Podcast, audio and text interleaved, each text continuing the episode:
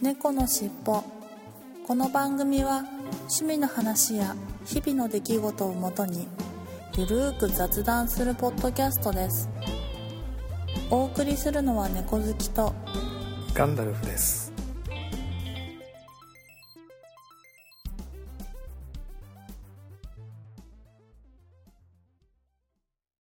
猫のしっぽ。猫のしっぽポッドキャスト第515回始まります。はい、始まります。よろしくお願いしはい、よまろしくお願いします。蒸し暑いですね、今日は。す。ねえ、ムシムシですね、ほんと。あのー、曇りで湿度が高くて、もう、で、気温が高いと、もうムシムシという感じですが。ペタペタしますね。えーもう本当に梅雨、梅雨入り、関東、梅雨入りあ、下下みたいですね。ですよね。はい。いやー、もう、なんだかなって感じですけど。は本当ですね。い。なんか、まあでも結構、普段より早めなんですよね、若干。ああ、そうですね。はうい。ん。ということは早く終わってくれるのかな、期えーえーて待して。そうですね。えうーんなんか、早く、梅雨も明けて、うん。すっきりしてほしいんですけれど、まあ入ったばっかりですから、1ヶ月ぐらいはダメなんでしょうけど。いや、そうですよね。またこういう、うんなんだろう。雨季の時期に限ってすごく無性にこのはい。バスタオルを洗いたくなるっていう。なんか普段ね、そんなにまあいつものペースで洗ってるのに、いはいはいはいはい。つも以上になんかあの洗いたくなりません、うんうんなんかうんうんうん だけど乾かないからむやみなことをすると生乾き臭が出てくるから、ね怖くてできないっていう、まあ、早く開けてほしいですね。はい。はいはい。ということで、じゃあ本編に行ってみたいと思います。はい猫のしっぽお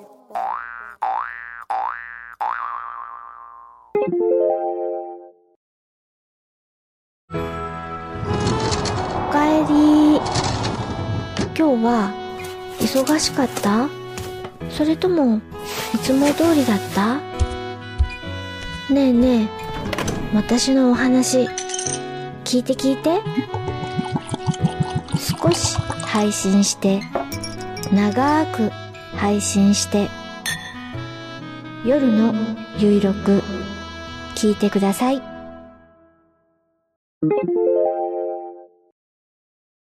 はい。それでは今週の本編に行ってみたいと思います。はい。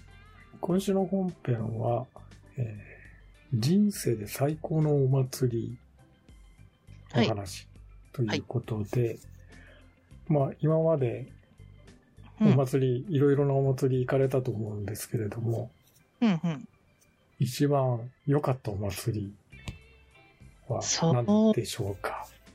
そうですね。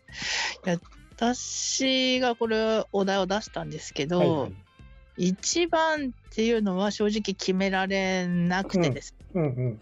うん、と人生で行ったお祭りの中で規模がめちゃくちゃ大きいお祭りだと、小学校ぐらいに行ったねぶた祭りが一番大きなあイベントお祭りだったかなって思いますね。ーはい。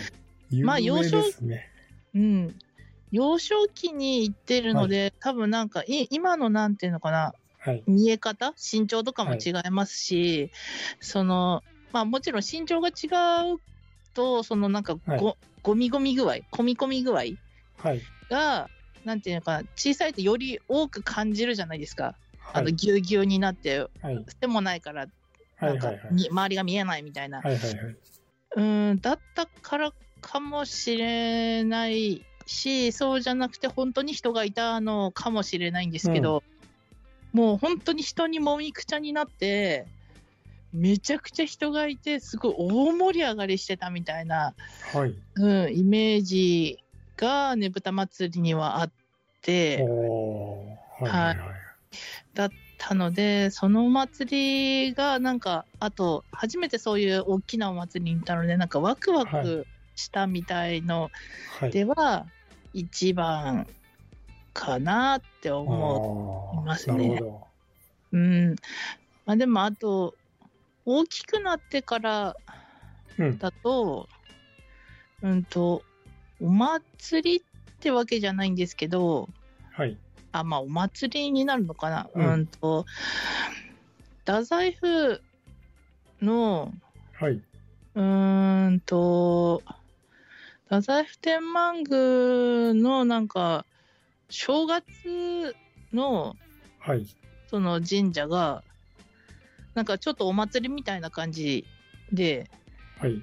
出店とかいっぱい出て、すっごい恐ろしいほど人がもみくちゃになるんですよね。はいはいはいはい。なので、それもなんかすごかったなって感うじんですかね。なんかめちゃくちゃ有名どころばっかりじゃないですか。ねぶたもそうだ、ねぶ、ねぶた祭りもそうだし、太宰府のお祭りもそうだし。そうですね。か、はい。と、うんと、あと前に住んでた家の目の前の道路はい。が、うんと、なんていうのかな。うちを、うちの通りが、うーんと、おま、あなんていうのかな。神社通りで、はいはいはいはい。うーんと、なので、うちの目の前の通りが全部、あの、うーんと、埋まるんですよね、人で。ああ、なるほど。はい。で、11月の鳥の日はい。をやる神社で、はい。だったので、それはうん。人生で3番目ぐらいに、毎年もみくちゃになるはいはいはい。祭りだったかなって感じで、まあでも、そうですね、北海道って基本あんまりそんなに、なんていうのかな、もみく、どんなに有名なお祭りでもあんまりはい。もみくちゃになることがなくて、うん。なんかねぶたま、あうんと、よさこい祭りとかあるんですけど、はいはいはい。うんと、結構、なんでしょう、いや、確かに、すごい人数はいるんですけど、うん。別になんか通ろうと思えば通れるって感じなんですけど、はい。うん。なんか、やっぱ東京とかの、とかのお祭りはなんか、通れない、うん。息が詰まるというか、うん。うん。なんかそういうのく苦しいとかいう思い出が結構、強いかなって感じですかね。まあでも北、海道だとそこまでぎゅうぎゅうにはならなくて、ってそうですね。感じですか。はうい。ん。なんか有名だと雪祭りとよはいさこはいはい。かなって感じですけど、うん。混むけど、別に前にちゃん、それなりに進めるから、うん。うん、いい感じかなって、うん、まあ、いう感じね。札幌の方とか道広いですもんね。いや、そうそう、そうなんですよね。なんか、ぎゅうぎゅうに詰まるっていう感じではなく、道幅広いから、うんうんうん。うん。まあ、それなりに人通りは、ね、人手があったとしてもぎゅうぎゅうにはならないような感覚はありますよね。そうですうね。ん。そうなので、その三大祭りが自分の中では結構、なんか、お祭りっていううんイメージうん。ね。まなるさんなんかお祭りはい。行ったことありますか？いや、あの、そういう意味では、まあ、お祭りは何度も行ったことは、まあ、ちっちゃい子子供の頃からね、うん。田舎の地元のお祭りだとかはい。も含めて何度も行ったことはあるんですが、はい。あのーそういう有名どころにあんまり行ったことはなくて、ほうほうほう。うん単なる近所のお祭り的な、お祭りいいですね。うん。えーで、まあ、ちっちゃい子供、子供の頃で言うと、やっぱ、あの、夏の花火大会ああ、いいですね。あの、屋台が出るっていうか、ほうほそうの。花火大会の会場の、が、あの、いわゆる、その大きな川の土手、土手のところはい。が、まあ、花火、花火の、その、か河原が打ち上げ場所になるんで、はい。川の土手が観覧席みたいな、要は斜面にみんなビニールシート引いて見るみたいな感じはい。で、えっ、と、まあ、そこの土手のところの一番上のところに、屋台がずっとお、お祭りの、いわゆる。のがぎっしり並ぶんで、まあ、そこがぎゅうぎゅうに、いそこだけぎゅうぎゅうにななって、お祭りっぽい感じにななるなっていう。あったんですけど。ね。はい。うんうんうん。まあ、そんな感じなので、一番ちっちゃい、まあ、その小学生とかぐらいの時は、そういう花火大会が一番なんか、あの、祭り的な感じ。おー。で、秋祭りだと、はい。えっと、な、ななんていうのかな？なんか、鬼の面をつけた人がお、いわゆる追っかけ回すみたいなのがあるじゃないですか。ないですえね。、ないですか？え、豆まきしかないですね。豆まき。では、あ、豆まきではなくて、はい。なんか、うちの地元では万内さんっていう風に、その、その鬼のことを言ってたんです、呼んでたんですけど、はい。ば、あの案内さん？万、万内、万内、万内っていう、うん案内。ないっていう風に言ってたんですけれども、はい。あの、鬼の面をかぶって、で、いなんかいわゆるああいう、それっぽいコスチュームで、えっ、と、追っかけますんですね。子供、子供とかいろんな人。で、えいろいろー、その、一軒一軒うちを回って、一応その、なんか写子真見て、はい。供をお脅かすみたいな。めちゃくちゃ怖いお祭りじゃないですか。うん。まあちっちゃい子供はもうビビって泣きわめくみたいな感じギャン泣きですよ、これ。ギャン泣きになっちゃうみたいな。はいはいはい。まあ、そういうのがお祭りの一個の、まあ、イベントとしてはあって、うんだからその鬼役の人って結構その、振る舞い酒飲みながら、もう完全に酔っ払いながら追っかけますんで、もう単なる酔っ払いに最後になるんですけどね。振る舞い酒飲みながら練り歩くんで、もう途中でもうベロンベロンになるぐらいやっぱり酔っ払って、今にして思えば酔っ払ってたなと。あーこの吉兆さんと番内とかってやつ？ああまあ、そんな感じです。あまさうんに、吉兆さんとか、まあ、ちょっと地方によって、あの、呼び方が違うと思うんですけど、うんうんうん。はい。なんか鬼の面をつけた感じはいではい。練り歩くという。へえ。あ、いや、こういうお祭りはなかったなぁあーそういうのがちょっと、あれですね。あうの、ーん。京都だ、まあ、そうですね。このまさに吉兆さんと番内っていう、あの、しうん。島根のまでのお祭りなんで。光サイトにありますけども、こういう鬼の面をつけて、はい。なんかこう金、金色っぽい、オレンジっぽい 服を着た人がはい。練り歩くという、追っかけます、えー子供を追っかけますみたいそのなんか、秋田の方でいう生ハゲ的なな。感じなんです、ままさにそうですね。生ハゲ、はあ、はあはあ、はい。さあの、秋田で言うと生ハゲに当たるような感じですかね。えーうん初めて知りました。うんこれを、あの、番内、番内さんっていう、へえ。鬼の面をつけた人のことを番内さんって言うんですけどね。うーで、ん。この竹、竹のなんか持ってるじゃないですか。写真見ていただくとわかるんですけど、はい。これをバシンバシン打ち鳴らしながら 追っかけますんで、おー怖い、怖い。びもう子供ビビりまくりですよ。ビビりまくりですね。うん。ギャン泣きですよ、ちっちゃいことが。やんなきですよ。うん。でもあれですね、なんか、鬼の面がなんだろう、なんかう、ん。鬼の、鬼っぽくないですね。いや、鬼っぽいんだけど、うん。鬼っていうかな、なんちゅうか、なんかし、獅子というか、あ、そうそう、なんか獅子に近い感じ？そうですよんうんね。鬼っていうより獅子、獅子の面っていう感じですかね。うん。ですね。うん。はいんかいや、怖なんか、うん。うん。で、こ、これがちょっと子供の時、下手したらトラウマになるぐらいの 追っかけられた。ドラマになりますよ。うんあの、追っかけられた記憶が、お祭りとしては。島根の子たち悪いことしたら、いや、ちょっとうん万内さん来るよって言ったら、そうそうそうそう。ビビってやめるっていう。うん。いいですね。ナーさんに連れて行かれるぞとか。いや、そしたらもう悪事すぐやめますもんね。もうすぐやめちゃいますよね。うんビビってすぐやめるという。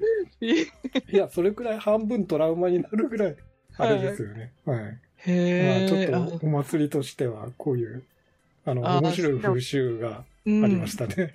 素敵なお祭りですね。はい。いやこういう、その、バンナイさんが練り歩くんですよ、何人も。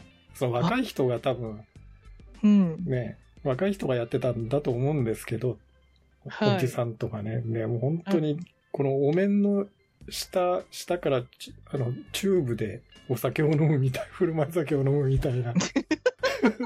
感じで、多分お酒を飲んでたんですね。はいあはいはいの、その、か各家から振る舞い酒があ,、はいはい。あの、あるんで、ポガリセットで外すわ、そう、お面外すわけにいかないんで、なんかち、うんと透明なチューチューブでお酒を飲んでたみたいないやー感じで、もう本当に途中からベロンベロンになりながら追っかけ回すみたいなね、調子に乗って。いやーいいですね。なんか、あの、うんまあ、昔の田舎にありそうな、うんそういう。遠い田舎の、あの変な、変な風習の、風習のお祭りでしたけど、まあ、これがすごい印象、お祭りとしては、ちっちゃい子子供の頃のお祭りとしては印象に残ってたと。うーん。それはな、いあや、秋にやられるんですか？秋、だいたい秋ですね。秋あ祭りーそうみたないな。あ要はあの、収穫を祝うとかそういうような意味だと思うんですけど、ああ、そうなんうだ。ん。だいたい稲刈りが終わった後のの秋祭り、10月とか11 11月ぐらいにやることが多かったかな。はあ、そうなんだ。い。いや、えた、たまたまその私の地元が、えはい。うん、あれなのかもしれないですけど、基本秋にお祭りはなかったですね。なんかその秋冬に、そう、はい冬に雪祭りはあったけど、はい。秋にその収穫をお祝いするような秋祭り的なのは、あーたまたまかもしれないですけど、私の地元周辺には、うん、なかったかな。うん。なんかちょっと秋祭りって言うと、え、秋にもあんのいいじゃんと思ってちょっとワクワクしちゃいますよね。あの、あのそういう、そういう意味で、ね、そういう田舎、あの、私の地元、はい島根の方だと、あの、はい祭りっていうとなん、なんとなく秋、あの、まあ、夏の花火大会と、うん。主に秋祭り、うその、っ。ていうイメージが強かったですね。ああ。はい。次回後半に続きます。猫のしっぽはい、それでは今週の成果発表コーナーに行ってみたいと思います。はい。はい、今週の成果発表、猫好きさんはいかがだったでしょうか？はい。今週は 100g 痩せてました。お、素晴らしい。誤差。一応痩せて、痩せ、減ったと？下手。減った。素晴らしいじゃないですか。いやもうほんとこんなコップ一杯に水飲んだらすぐ戻る程度です。まあでも、うん。まあ意地ってことで。うん。そうですね、最近なんかちょっと体調がうん。悪くて、まあ食欲が若干減ってるのもあるんですけど、はい。まあでも、あの、本当にごく初歩的な、少し量を減らしたり、うん。すごくよく噛むということをうん。実践してます。うん。うん。うん。うん。うん。まあ、ああのの、ね、うん。食べる量がへ減るっていうのは、はい。まあ、健康的に減るのはいいとは思うんですけど、うん。そうですね。体調ね悪くて。体調悪くて、うん。ね、え減るって単なるやつれてるだけじゃんっていう話なんだけど。そうなりますよね。うんね、なんかね、もう、頑張っていきたいと思います。そうそう。まず体調回復最優先で。頑張りましょう。そうですねはい。次は開けるまでちょっと無理かな。う。うんうん。ーん、まあでも頑張ります。うん。はい。ガンドルさんは、はい。私はですね、またやりましたよ。はい。また0.8キロぐらいかな。まあ1キロいってないですけど、0.8キロぐらい落ちましたね。めちゃく2ち週連続で同じぐらい落ちてるんで、まあい2キロいかないけど、先々週からは1.5キロぐらいゃ落ちたかな？1キロ？ロ、ん？だから800、800だ。1.6キロぐらい落ちたやっぱそれは。満員電車効果ですか？満員で、通勤効果ですね、きっとね。うーん。そう？うん通勤で、まあ、やっぱあと、毎日、平日は毎日歩いているんで、朝は。通勤のために。駅、駅と、駅と自宅の間とか、駅から職場までの間とかで。画然歩数減りま、あ、歩数、うん歩数が、結構やっぱ、1万歩まではいかない、まあ1万歩までいかないぐらいかな。8000から9000ぐらいとか。ああ、それでもそんな、ですね。だいたい1時間までいかないで、よし、し、し、4、50分ぐらいはトータルで歩いてるうん。感じですかね。はやっぱ歩くって大切ですい。ね。うん。なので非常に、その辺は、えっと、通勤効果で、うん。うん、大体、あー今記録見ると、い1日あたり大体1.5キロぐらいは最低歩いてるから、ああ、うんちゃんとして往復るなで、。まあ往復朝晩でトータルすると、2キロは行ってないかな、1.5キロぐらいですかね。はい、平均すると。うん。偉すぎる。はい。なので、まあ、その、それが一番多分効果が あった、うん。あれかなっていう感じなんですけど、うんうんうん。はい。そっあか。とはまあ、ね、そんな普通に食べてうん。っていう感じなので、食事の方はあんまり変わってないんですけど、うん。うん。なので、そうですね、はいし食事変わってなくて痩せれるならやっぱり運動ですよね。うん多分運動の効果かなと思います。はい。はい。はい。ということで、えっと、一応、猫好きさんはちなみにあの、なんだっけ、あの、ゲームダイエットはししてないんですか？そうゲームは始めたって先週話したじゃないですか。で、その、まあ、ゲームで移動するから、その間なんか、うん。その足屈伸とか足踏みとかしたらみたいな話をしてくださったじゃないですか。やっうんたんですけど、うんうんあの、手がぶれて、ゲームができない。集中で、集中できないんだ、ゲームに。そうそうそう、あの、なんていうのかな。言うたら、両手で携帯電話を持って動、動いたり屈伸するみたいなもんだから、リモコンが小さいから、はい。だから、あの、そのリングフィットみたいに足とか体に装着して動いたりとかするならしやすいんだけど、うん、うん。結果両手をそのすぼめたじゃないけど、そういうふうにはいね、あの携帯持ってるみたいな感じ、はいリモコンを持ちながらはい。動くっていうのは無理だということに気がつきました。なるほど。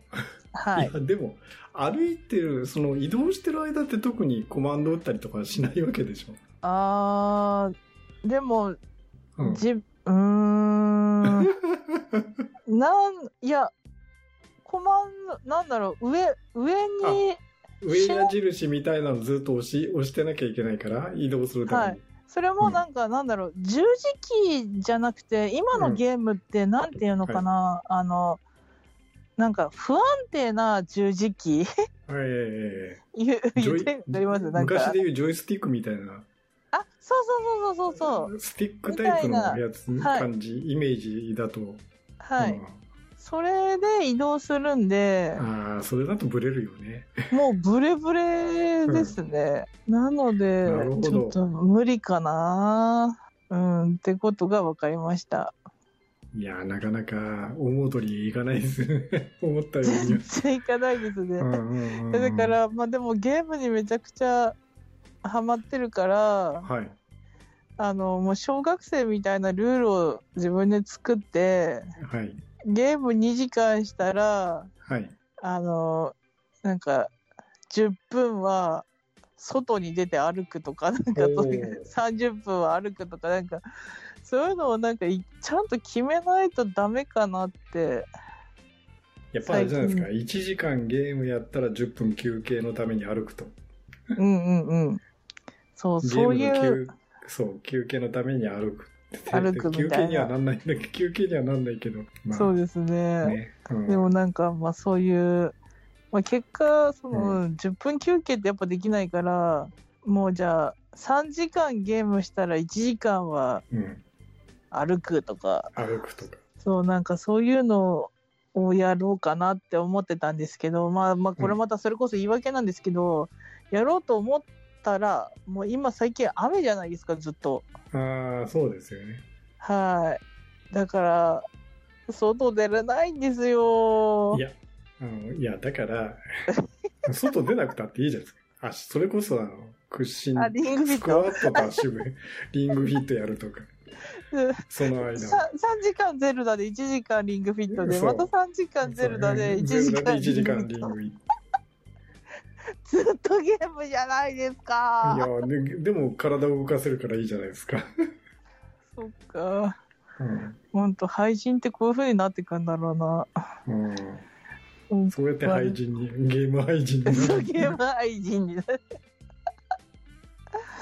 いや、そうですね。いや、でも、うん、何かちょっと、もうちょっといい方法を考えます。うん。はい。あの、逆にすればいいんじゃないですか？逆にする。1時間リングフィットをやらないと、ゼルダが3時間やれないと。はいはいはいはい。うん逆の転換で。逆逆の順番で、その先にリングフィット1時間、最低1時間やらないと、うん。ゼルダがやれないと。